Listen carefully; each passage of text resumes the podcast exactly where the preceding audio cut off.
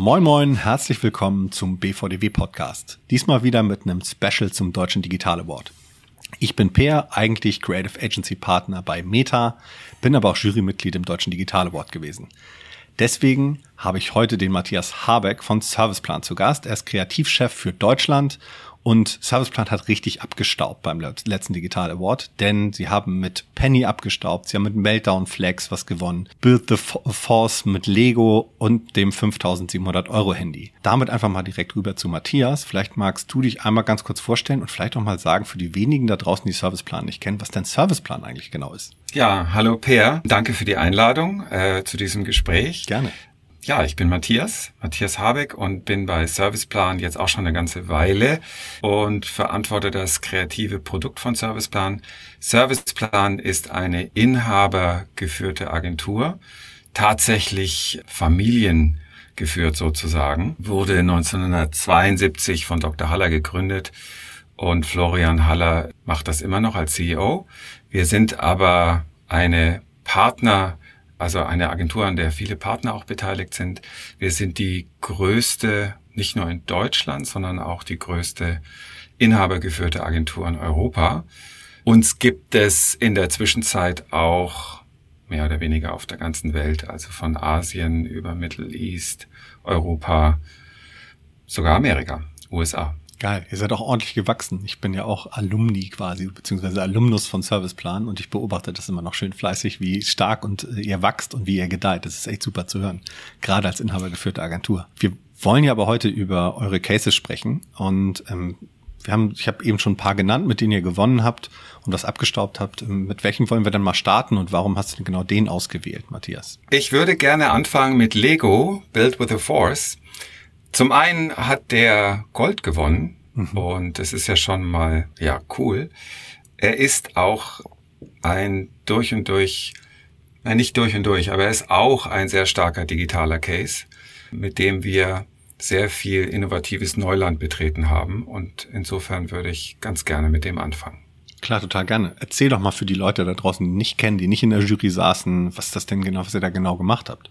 Wir haben eine digitale Installation gemacht, eine Installation in Kinos, ähm, und zwar zum Start von Star Wars, von dem letzten Star Wars-Film, der in die Kinos kam.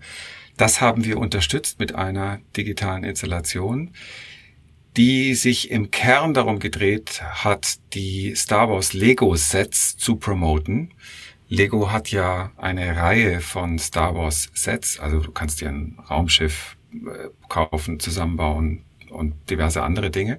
Mhm. Ja, und da ging es darum, dass der Kunde auf uns zukam und sagt, Mensch, dieser Film kommt in die Kinos, wäre es nicht cool, wenn wir anlässlich dieser Filmpremiere unsere Lego Star Wars Sets promoten könnten und aber eben nicht mit einer normalen Promotion-Kampagne, sondern mit einer irgendwie aufmerksamkeitsstarken Aktion.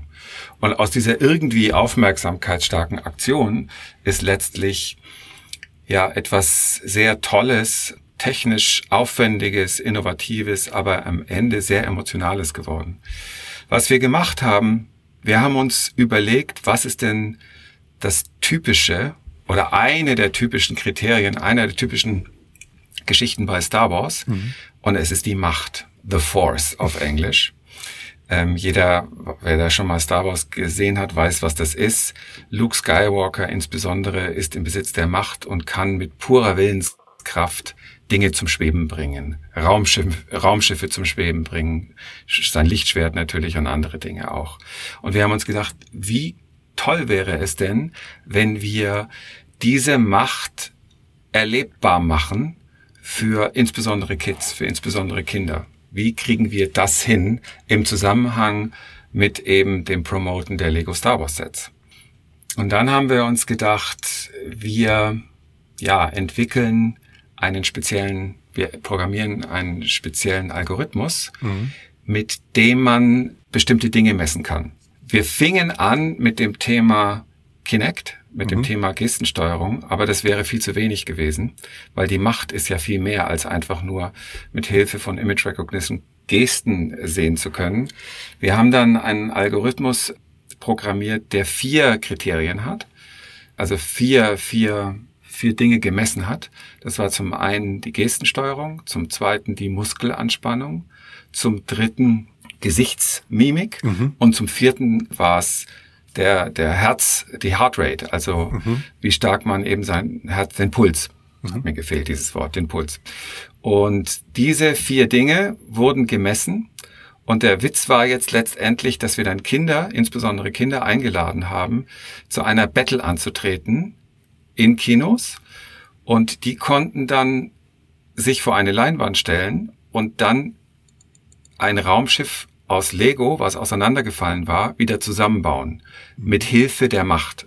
Also sie mussten sich dann hinstellen, das ist eigentlich lustig, ich muss den Casefilm jetzt gerade erklären, weil wir sind ja im Audiobereich. Also man Total. muss sich vorstellen, die Kinder stehen vor einer Leinwand, da liegt ein Lego-Raumschiff im Film auseinandergefallen auf dem Boden. Mhm. Zwei auf einer Seite und sie konzentrieren sich mit Hilfe von Gestensteuerung, Mimik, ähm, Muskelanspannung und das Ganze natürlich auch herzmäßig unterstützt. Und wer das besser hinbekommen hat, der hat dann, das wurde gemessen live mhm. äh, von Image Recognition mit einer Kamera und der hat dann sein Raumschiff schneller zusammengebaut. Das fügte sich wie von Zauberhand gesteuert, fügten sich die einzelnen Lego-Steine zusammen. Und wer das besser hingekriegt hat, der hat gewonnen. Sehr geil. Letztendlich ein techy, nerdy Case, kann man sagen, der aber, und das ist, glaube ich, das Wichtigste, nicht einfach Technik als Selbstzweck verfolgt hat, sondern diese Technik integriert hat in einen spielerischen Live-Event, wo ich eben das Thema Macht äh, oder The Force sozusagen erfahren kann. Und die Kinder hatten einen Heidenspaß. Wenn man sich mal den Case-Film anschaut, dann sieht man das das war also ein Riesengeschrei und Getue und Gemache. War super erfolgreich. Ja, und darauf sind wir sehr stolz. Ja, den Case-Film können wir bestimmt nochmal verlinken, irgendwie in den Captions beim Podcast. Das ist bestimmt nochmal spannend, sich das anzugucken. Und ich glaube ehrlich gesagt nicht, dass es nur die Kinder waren, die einen halben Spaß hatten, wenn ich mir die, die wenn ich mir das so anhöre. Oder Matthias? Ja, ja, es, es ist tatsächlich so, ähm, da gibt es echte Hardcore-Fans, die zu Filmpremieren äh, nicht nur mit ihren Kindern gehen, sondern auch mit ihren, also Erwachsene, sondern mit ihren Freunden und, und Kumpels hingehen. Und die laufen da auch verkleidet hin. Mhm. Also im Case-Film sieht man, dass äh, tatsächlich die Leute in Star Wars-Klamotten das tun. Das haben wir nicht extra gecastet. Die kamen so Geil. ins Kino ähm, waren verkleidet als whatever aus der Star Wars Serie. Also es war wirklich, wirklich auch lustig zum Anschauen. Ja, voll. Vor allem, wenn so zwei Love Brands zusammenkommen dann eigentlich. Ne? Also Star Wars und Lego, das ist ja irgendwie fast schon ein No-Brainer, dass die Love Brands zusammen so gut funktionieren. Aufgabenstellung Absolut. vom Kunden, hattest du gesagt, war äh, die Sets im Endeffekt bekannt machen. Ich glaube, ehrlich gesagt, ihr habt wahrscheinlich dem Film auch noch Gutes getan, weil man musste ja eigentlich ein, ein Kinoticket haben, um im Endeffekt die Experience zu erleben, oder? Ja, also die haben sich wirklich sehr gefreut, dass wir natürlich äh, von Lego-Seite den Film auch nochmal gepusht haben. Was, glaube ich, noch eine Rolle spielt, tatsächlich bei Lego muss das auch sehr stark auf der Strategie sein. Mhm. Und wir haben, und die Strategie bei Lego ist immer, dass man Dinge zusammenbaut. Also wir haben das nicht, wir haben das nicht einfach nur aus Spaß an der Freude sozusagen Build with the Force genannt, ähm, baue mit der Macht, sondern dieses Bild ist wirklich etwas, was der Marke ganz tief eingeschrieben ist. Und obwohl jetzt da nicht quasi, wir haben auch überlegt, so fing es eigentlich an, sollen wir die Kinder einladen und vor Ort in den Kinos oder auch woanders die Lego-Bausets mit der Hand zusammenbauen lassen. Mhm. Das ist ja, aber abgesehen davon, dass das nicht besonders kreativ gewesen wäre als Event, obwohl sie es zu Hause natürlich dann gerne machen, mhm. wäre es auch zum Dokumentieren viel zu, viel zu normal gewesen. Und dann sind wir eben auf die Idee gekommen, wie kann man bauen, ohne zu bauen? Und das geht dann über die Macht, aber im Endeffekt, also die Macht in Anführungszeichen, mhm. im Endeffekt war es dennoch, äh, ging es sehr stark darum, Dinge, äh, etwas zusammenzubauen. Und wir hatten dann auch ähm, das Glück, mit einem TV-Spot zusammen die ganze Kampagne machen zu können, in dem auch Lego-Raumschiffe gegeneinander antreten, dann zu, zu kollidieren, fliegen auseinander und wir haben dann quasi das genutzt als Sprungbrett, um es im Live-Event die Leute wieder zusammenbauen zu lassen. Ja, Bauen und Kreativität und Lego, das hängt ja auch alles sehr, sehr dicht zusammen. Das passt ja auch für euch eigentlich total super. War eine Frage vielleicht noch zu dem Case, bevor wir zum nächsten kommen. War von vornherein klar, dass das eigentlich so Award Work wird? Also war euch klar, dass ihr das einreichen werdet und dem Kunden? Nein. Der Kunde sagte, macht mal was Besonderes, macht mal was Außergewöhnliches, pusht mal unsere Lego-Sets. Wir wussten dann, mit einer normalen VKF-Kampagne brauchen wir jetzt nicht kommen, wollten mhm. wir auch nicht. Und dann irgendwann, dann sitzt man sich hin und überlegt, okay, mit wem kriege ich das technisch hin? Wir haben dann auch mit dem Dienstleister zusammengearbeitet. Tawny heißt der Dienstleister. Mhm. Interessanterweise machen die das sehr, die kommen sehr stark aus der Marktforschung. Mhm. Also, wo Leute mit Hilfe dieser Technologie in der Marktforschung eben beobachtet werden, wie bestimmte Werbung auf sie wirkt. Mhm. Und das haben wir mit denen dann weiterentwickelt. Also wir haben dann vier Kriterien eben genommen, um mhm. diese Macht äh, erfahrbar zu machen. Ja, und dann ist man so richtig dabei. Und dann geht's, merkt man irgendwann, das Ding wird geil, das Ding wird gut. Und dann entwickelt es eine Eigendynamik und man merkt, jetzt müssen wir es aber auch bitte, bitte schön so gut zu Ende bringen, dass wir es einreichen können. Total. Ich finde diesen Marfo-Hack auch super, dass ihr, dass ihr eine Technologie zweckentfremdet habt in einem Effekt für was ja. richtig Kreatives. Weil klassischer Fall ja. ist ja Marfo-Technologie eigentlich eher manchmal so nicht der Feind, aber da gibt es ja schon eine Challenge zwischen Kreativen und Marfo-Technologie, sage ich mal in Anführungsstrichen.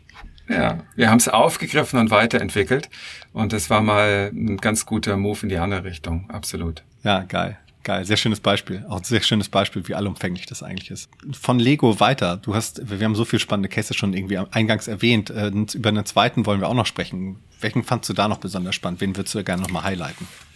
Der zweite Case, der mir wirklich sehr stark am Herzen liegt, ist, äh, sind die Meltdown Flex mhm. für unseren Kunden Mieter.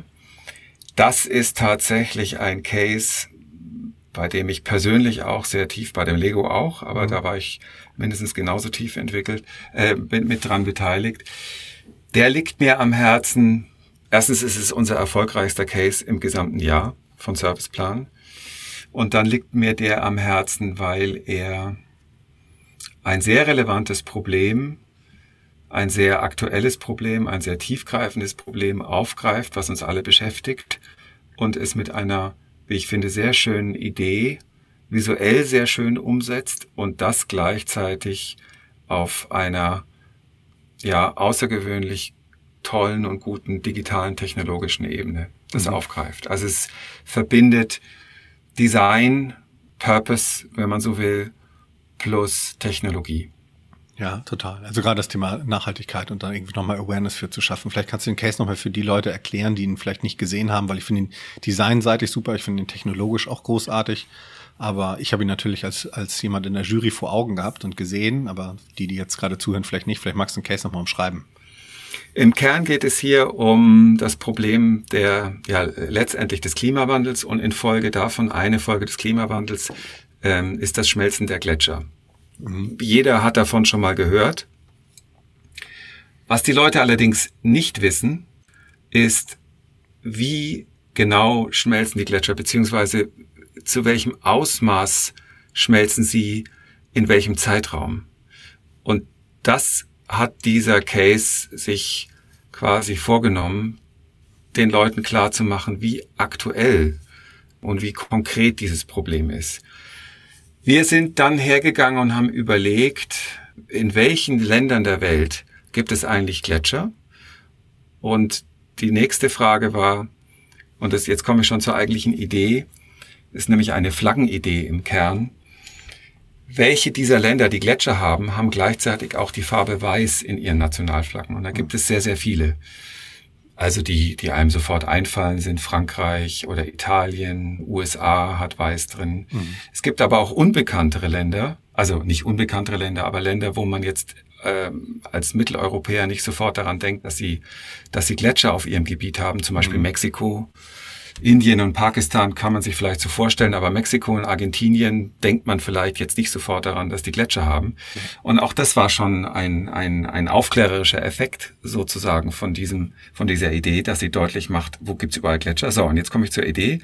Und die Idee war, dass wir dieses Weiß reduziert haben in Abhängigkeit, in direkter proportionaler Abhängigkeit von dem, von der Gletscherschmelze in diesem Land.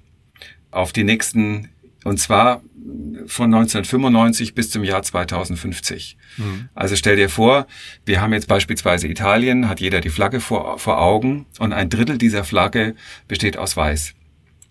Und bis zum Jahr 2050 wird, werden die Gletscher in Italien, ich weiß es jetzt nicht auswendig, aber ich sage jetzt irgendwas, um mindestens die Hälfte schmelzen. Und so haben wir dann dieses Weiß der, in der italienischen Flagge um die Hälfte reduziert. Mhm.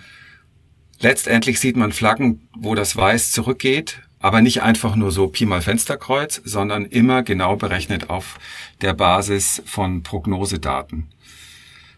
Das ist letztendlich, ja, dann ein Case geworden, wo es handmade Flaggen gab, mit denen wir bei der Madrider Klimakonferenz teilgenommen haben. Also da gab es Demonstrationen und mit diesen Flaggen sind wir dann quasi auf die Straße gegangen und demonstriert. Kern dieses Cases war aber eine Landingpage, eine Webpage mhm. und damit haben wir letztendlich auch gewonnen beim DDA, wo man mit Hilfe eines Simulators sehr gut simulieren konnte, was passiert mit den Gletschern in USA, in Mexiko, wherever, wenn wir nichts gegen den Klimawandel tun. Und dann konnte man mit einem Schieberegler sehen, wie sehr sich die Gletscher beziehungsweise das Weiß reduziert bis zum Jahr 2050. 2050 deswegen, weil das ist the point of no return. Wenn wir es bis dahin nicht hingekriegt haben, sind, sind, sind, ist, ist alles vorbei. Und 1995 war der, sind so, ist sozusagen der Beginn der Messtechnik. Was vielleicht noch interessant ist mhm. an der Stelle, warum für den Kunden Mieter? Wir haben mit Mieter schon Made Fukushima gemacht ein Vorcase, ähm, wo es darum ging, auf das Problem der dekontaminierten Böden ähm, in Fukushima hinzuweisen. Mhm. Und Mieter ist ein Umwelttechnikunternehmen, mit dem wir zusammenarbeiten und die machen sich zum Ziel, A, Messinstrumente herzustellen, mit denen man das alles messen kann, aber das auch zu kommunizieren. Und das Problem bei solchen Sachen ist letztendlich, die Forschung weiß schon längst, was äh, uns droht. Sie Aha. schreiben auch einen Artikel nach dem anderen darüber. Es kriegt nur keiner mit. Ähm, und wir haben uns es zum Ziel gemacht, mit diesem Case dieses Problem zu visualisieren und eben auf der Basis von Daten eine aufmerksamkeitsstarke Idee zu machen, letztendlich Daten zu visualisieren. Ja, und das hat super gut funktioniert. Letztendlich hat auch äh, Reinhold Messner daran teilgenommen. Der hat ein mhm. Mountain Museum in Bozen. Der fand die Idee super und er hat einen entscheidenden Satz gesagt. Den haben wir auch dann im Case-Film verbraten sozusagen. Mhm. Der hat nämlich gesagt, with good graphic design you can reach more than with hundreds of books oder so ähnlich der hat die Flaggen dann bei sich auch ausgestellt, weil sie eben auf einen Blick deutlich machen, was passiert, wenn wir nichts tun. Ja, ich glaube, brisanter denn je eigentlich das Thema Visualisierung von Fakten im Endeffekt, die nochmal näher zu bringen. Also gerade in Zeiten von Corona merke ich auch, wie wichtig auch sowas wie Infografiken sind, was natürlich viel, viel trockener ist, aber das ist ein Riesenhebel. Wie kann ich komplexe Zusammenhänge so visualisieren, dass es wirklich jeder am Ende versteht und auch die Brisanz erfährt? Denn gerade dieses Plakative zeigen, dass sich eine Landesflagge so stark verändert, die ja eingebrannt ist in die meisten Köpfe. Das sollte schon viele Leute dazu bringen, irgendwie dem mehr Aufmerksamkeit zu schenken und vor allem auch eine Form von ja eigentlich einem B2B-Case, den ihr da habt. Nämlich, dass normaler Mensch geht ja jetzt nicht hin und geht jetzt raus und kauft sich mal Messinstrumente, um CO2-Belastung zu messen oder Schmelz Schmelzung von Gletschern oder die, die atomare Belastung in der Umgebung, das so zu visualisieren und so ein Case zu schaffen, finde ich ist auch echt, echt spannend und dass der Kunde da so mitmacht. Vielleicht kannst du an dem Punkt auch was zur Zusammenarbeit mit dem Kunden sagen. Also wie, wie läuft sowas so ab in der Beziehung Agentur, ihr, geiler kreativer Case und Kunde gibt euch einfach das Go oder wie lief das so mit denen zusammen? Also Meta ist ein wirklich total unkomplizierter Kunde, den man sich als Kreativer nur wünscht. Mhm. Die haben natürlich, wie du es gerade schon indirekt erwähnt hast, das Thema, dass sie in ihrer B2B-Blase festhängen und äh, von einer ja eher kleineren Zielgruppe wahrgenommen werden. Und deren Ziel ist natürlich mit aufmerksamkeitsstarken Cases auf die Themen aufmerksam zu machen, die sie beschäftigen und über die Themen kommt man dann wiederum zum Kunden. Das ist von Anfang an eine ja Kollabora ganz tolle Kollaboration ge gewesen, wie übrigens auch schon bei Made in Fukushima. Mhm. Wie man sie sich, kannst du wiederholen, als, als Agentur und als, als Kreative nur wünscht. Das ist, da gab es kein Briefing in dem Sinn, so jetzt gibt es ein Briefing-Formular, jetzt wenn wir die Agentur anrufen, das und das und das, sondern wir sprechen, wir treffen uns regelmäßig, wir tauschen uns aus über die Themen, die so anliegen. Und angesichts der, das war damals so, angesichts der kommenden Madrider Klimakonferenz sind wir mhm. dann auf das Thema gekommen, Mensch, lasst uns doch mal gemeinsam euer Thema ähm, Gletscher beziehungsweise Klimawandel mehr in den Fokus nehmen und das so aufbereiten, dass es eben funzt. Also, dass wirklich breite Kreise davon erfasst werden. Das hat funktioniert. Ja, super. Also so ein Zeitgeistthema halt auch im richtigen Moment aufzunehmen und für sich zu besetzen als B2B-Unternehmen. Ich glaube auch ganz fest bei B2B-Kommunikation, dass es eigentlich am Ende sitzen auf der anderen Seite immer Menschen und deswegen funktioniert Kommunikation immer egal ob B2B oder B2C. So eine, ein Excel-Sheet wird nicht spannend, nur weil ich im B2B-Bereich unterwegs bin, sondern da geht es am Ende immer um Kommunikation. Ganz, ganz wichtiger Punkt, den du sagst. Also man macht manchmal den Fehler, dass man im Kopf, wenn man hört B2B, umschaltet und denkt, okay, jetzt muss ich alle Emotionen draus lassen, jetzt geht's hier um harte Fakten und ich argumentiere in erster Linie rational, ist alles nicht verkehrt. Aber allein damit zu kommen, funktioniert nicht, weil auch eine B2B-Zielgruppe ist letztlich eine menschliche Zielgruppe und Menschen funktionieren sehr stark über Emotionen und über Auge und, und ästhetische Aufbereitung. Die wollen eben gerade auch mal nicht ihre typischen Excel-Listen bekommen, um im Klischee zu sprechen, oder drei Seiten Copytext, den, wo sie sich durchwühlen müssen. Die wollen es auch mal anders aufbereitet bekommen. Genau. Da haben wir quasi gerade schon über so den ersten Fehler gesprochen, die man so machen kann. Gibt sonst irgendwie Dinge, wo du sagen könntest, bei, so, bei den Cases, die wir jetzt besprochen haben, gibt es irgendwas, so eine Challenge, die ihr hattet? Gibt es irgendwas, was ihr overall gelernt habt? Also aus den Cases, aber zum Beispiel auch bei so einer Einreichung. Da gibt's verschiedene, verschiedene Sachen. Ich glaube, der erste Punkt ist, aber das geht schon ganz am Anfang los, man darf sich nicht in eine Technologie verlieben, hm. bloß wegen der Technologie. Bei Lego ist es sehr stark gewesen, aber auch bei Meltdown Flex waren wir immer wieder versucht, Dinge zu tun und die auf der Website insbesondere stattfinden zu lassen, bloß weil sie technologisch möglich waren. Davon oder möglich gewesen wären. Davon haben wir uns dann relativ schnell verabschiedet. Die Technologie muss immer im Dienste der Idee stehen. Das ist gar nicht so leicht, weil ähm, gerade wenn man mit Entwicklern, mit technischen Entwicklern zusammensitzt, die machen immer gerne, wow, hat, das gab's noch nie, also lass uns mal das und das machen, wäre doch geil. Und dann, äh, das führt zu nichts, wenn, wenn es ein Selbstzweck ist. Das ist, glaube ich, der erste Punkt. Der zweite mhm. Punkt ist, ist gerade bei solch komplexeren Themen, die mit Technologie zu tun haben, eine klare Ideenbeschreibung zu haben, beziehungsweise einen klaren roten Faden zu entwickeln. Was will ich eigentlich machen und was will ich dann auch im Case-Film erzählen? Bis so ein Case-Film so aussieht, wie er am Ende aussieht, das sieht immer ganz einfach aus. Manchmal geht's auch etwas schneller, aber man, wir sitzen da schon ganz schön lange dran und ähm, schmeißen da was raus, schmeißen hier was raus, schreiben eine Fassung, denken, okay, versteht man das jetzt? Es sind die wichtigsten Punkte in der richtigsten Reihenfolge so klar wie möglich erzählt. Ähm, es ist frisch erzählt und nicht auf eine Art und Weise, wie man es schon hundertmal gehört hat. Da kommt man ja auch ganz schnell in so Fehler rein. The problem, uh, the solution. Und dann gerät man in so klischeehafte Formulierungen rein, wo der Zuhörer oder Zuschauer des Casefilms schon innerlich abschaltet, wenn er das sieht, weil er denkt, selbst wenn die Idee gut ist, dann denkt er, ah, wenn die so langweilig aufbereitet ist, dann habe ich keinen Bock mehr, mich damit zu beschäftigen.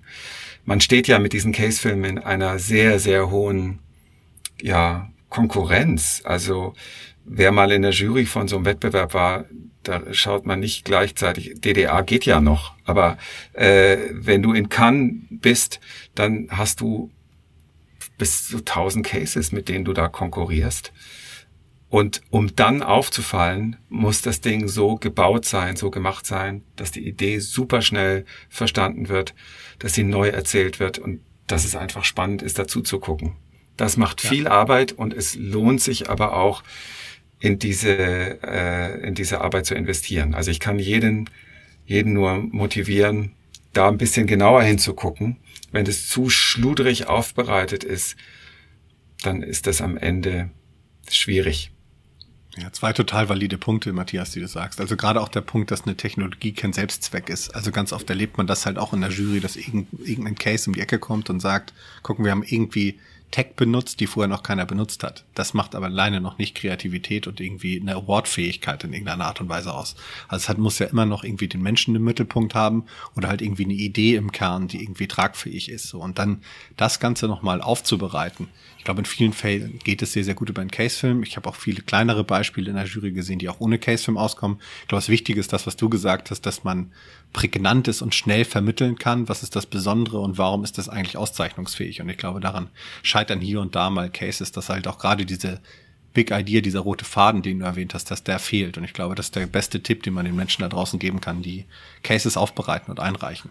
Absolut. Vielleicht äh, letzter Punkt noch zu der, mhm. was du gerade gesagt hast. Man muss nicht immer einen Case-Film machen. Es kommt auf die Idee drauf an. Mhm. Ähm, und manchmal ist es, wenn eine Idee ohne Case-Film gut darstellbar ist, ich muss nicht für alles einen Casefilm machen, dann würde ich es auch ohne Casefilm machen. Manchmal freut man sich auch in der Jury, dass man sich jetzt nicht wieder zwei Minuten reinziehen muss, sondern dass es schneller geht. Ähm, total. Total. Aber in dem Fall war es bei beiden, hat man ja vorhin bemerkt, äh, wenn man darüber redet, ne, sowas muss man sehen. Sowohl den einen Case, den Lego Case, als auch den Meltdown Flex Case. Das sind sehr starke visuelle und emotionale Cases. Da hilft ein Casefilm schon sehr. Ja, ja, voll. Also bei so einer visuellen Idee bin ich komplett bei dir. Was ist denn für euch so grundsätzlich der, der Mehrwert an sowas wie einem deutschen Digitale Board mitzu, mitzumachen? Ich glaube ganz einfach, dass es im Kern um das Digitale geht. Mhm. Das ist die einfache Antwort. Also jeder Award hat natürlich viele Digitaldisziplinen, Digitalkategorien, aber es gibt keinen in Deutschland, der sich so massiv und ausschließlich auf das Thema digital konzentriert. Und das ist der Mehrwert. Wer dort gut performt, der hat sozusagen beim Kern Award gewonnen. Und das, äh, finde ich, ist eine schöne Auszeichnung. Ja, ja, da bin ich ganz bei dir. Ich glaube, das auch, auch wirklich Spannende daran ist zu zeigen, also um mal selbst zu sehen, wie beweist man sich im Wettbewerb, aber um natürlich auch mal ein Zeichen zu setzen, wie digital ist eigentlich kreativ Deutschland an der einen oder anderen Stelle. Und da ist der Deutsche Digitale Board natürlich irgendwie ein super Gradmesser, um das selbst mal zu sehen, die eigene Leistung bewerten zu lassen, aber auch zu sehen, was wird denn gerade so ausgezeichnet. Das finde ich auch immer spannend, wenn man dann im Endeffekt in so einer Awardshow am Ende sitzt und mal wirklich sieht, okay, das ist gerade Benchmarking irgendwie in Deutschland. Dann finde ich das auch immer besonders interessant. Weil wir jetzt schon gerade so über Awardshows und was gesprochen haben. Vielleicht siehst du auch gerade irgendwelche Trends und Entwicklungen. Also was, was kommt in den nächsten Jahren? Vielleicht kannst du darauf mal irgendwie was sagen aus deiner Kreativexpertise heraus, Matthias. Ein Trend, der sicherlich sehr stark ist, ist schon gar kein Trend mehr. Gaming. Mhm. Das wird immer mehr werden. Und man hat jetzt auch in Cannes gesehen, es gibt immer mehr tolle Gaming Cases, die da gewonnen haben. Einer meiner Lieblingscases in Cannes war die Stevenage Challenge äh, von Burger King, weil die einfach so super schlau gedacht ist, ähm, dass man mal so eben Sponsor von einem Viertligisten in England wird, um dann bei einem ja, FIFA-Game sein, sein, ja, seinen Spielern die Möglichkeit zu geben, das Trikot mal eben auf Augenhöhe mit den Top-Sponsoren äh, für die Mannschaft zu geben. Also das war schon super, super schlau gemacht. Ähm, Gaming ist sicherlich ein Riesenthema, der, der, oder was auch so ein Riesending war dieses Jahr, dieses Travis Scott Video Astronomical, wo ein Video innerhalb von Fortnite ein Musikstück innerhalb von einem Song von Fortnite veröffentlicht wurde. Wahnsinn. Das passte natürlich auch mit Corona wunderbar zusammen, wo jeder zu Hause hockte. Also das wird sicherlich immer, immer mehr werden. Was, äh, was noch in den Kinderschuhen steckt, ist NFT. Technologie. Mhm. Sicherlich sehr spannend, da ist aber im Moment der Hype noch größer als die faktischen Ideen. Wilder da kann man, da, was? Wilder Westen. Wilder Westen, da kann man mal gucken, was den Leuten so einfällt. Ähm, aber das ist sicherlich ein, ein Thema. Die Kunst, äh, es gibt ja NFT-Kunstwerke schon da und dort, die zu hohen Preisen verkauft werden. Mal gespannt, was da in der Werbung passiert. Also das sind für mich te zwei technologische Trends. Wie immer, äh, wie, wie immer das auch so ist bei solchen Trends, ein Trend erzeugt Gegentrends. Äh, was ich auch glaube, äh, was sehr stark zunimmt, ist the good old storytelling. Also emotionales Storytelling, insbesondere im Film, um ein bisschen Eigenwerbung zu betreiben, obwohl es eigentlich kaum mehr nötig, äh, nötig ist für diesen Film. Unser Penny Weihnachtsfilm ist da, denke ich, ein sehr gutes Beispiel ja. dafür, wie ein Film eine ganze Gesellschaft erfassen kann und eben über ja individualisierte kleine digitale Erlebnisse hinaus ähm, in einem Medium, da reden wir nicht von einer Customer Journey und von verschiedenen Touchpoints. Es ist ein fetter Touchpoint mhm. oder zwei. Und äh, damit erreiche ich eine ganz, ein ganzes Land. Wenn das Thema gut gewählt ist und wenn es so aufbereitet ist, dass es den Menschen auf der Seele brennt. Und das ist, glaube ich, uns mit diesem Film gelungen. Insofern, ja, großes Storytelling wird, je mehr, je mehr sich auch die digitalen Möglichkeiten, würde ich sagen, voranentwickeln und je mehr individualisierte Kommunikation an unterschiedlichen Touchpoints möglich ist, desto mehr wünschen sich die Menschen aber auch so ein großes Wuff, was alle erreicht und mit denen man, worüber man auch mit allen reden kann. Ähm, vieles von dieser individualisierten Kommunikation ist ja dann so für mich gemacht, dass es dann eben auch schwierig ist, mit jemand anderem darüber zu reden. Ja. Am Ende gibt es dann doch häufig mal bei einigen gesellschaftlichen Themen und so Zeitgeistthemen die gemeinsame Klammer sozusagen. Also das, das ist ja im Endeffekt genau das, was du ansprichst. Es gibt so Zeitgeistthemen, das, was wir vorhin mit Meltdown Flex im Endeffekt auch hatten. Das war übrigens schon fast eigentlich äh, die Case-Beschreibung eigentlich für eu fürs nächste Jahr, im Endeffekt für die Einreichung oder nicht. Matthias, nehmt ihr wieder teil und habt ihr schon einen Case? Ich höre schon Penny als Case ehrlich gesagt ein bisschen raus. Ja, tatsächlich ist es so, dass der Case ja nicht nur ein Film ist. Wir haben ja äh, da ein, ein Gewinnspiel hinten dran gepackt. Klingt jetzt so ein bisschen despektierlich, ist es gar nicht, äh, wo Penny den jungen Leuten insbesondere Erlebnisse ermöglichen will, auf die sie verzichten mussten in den letzten zwei Jahren. Mhm.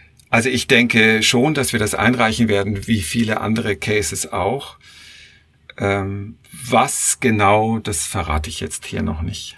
Da werden wir alle gespannt, gespannt sein, was den Serviceplan so aufzubieten hat beim Digital Award. Da bin ich gespannt. Hast du noch als, als Abschluss, wir haben vorhin schon so ein paar Tipps rausgearbeitet im Gespräch, aber vielleicht eine letzte Frage noch. Was wäre denn so dein Tipp zum Thema Einreichung, wenn man beim Deutschen Digital Award einreicht? Hast du einen Tipp für die Menschen da draußen, die zuhören?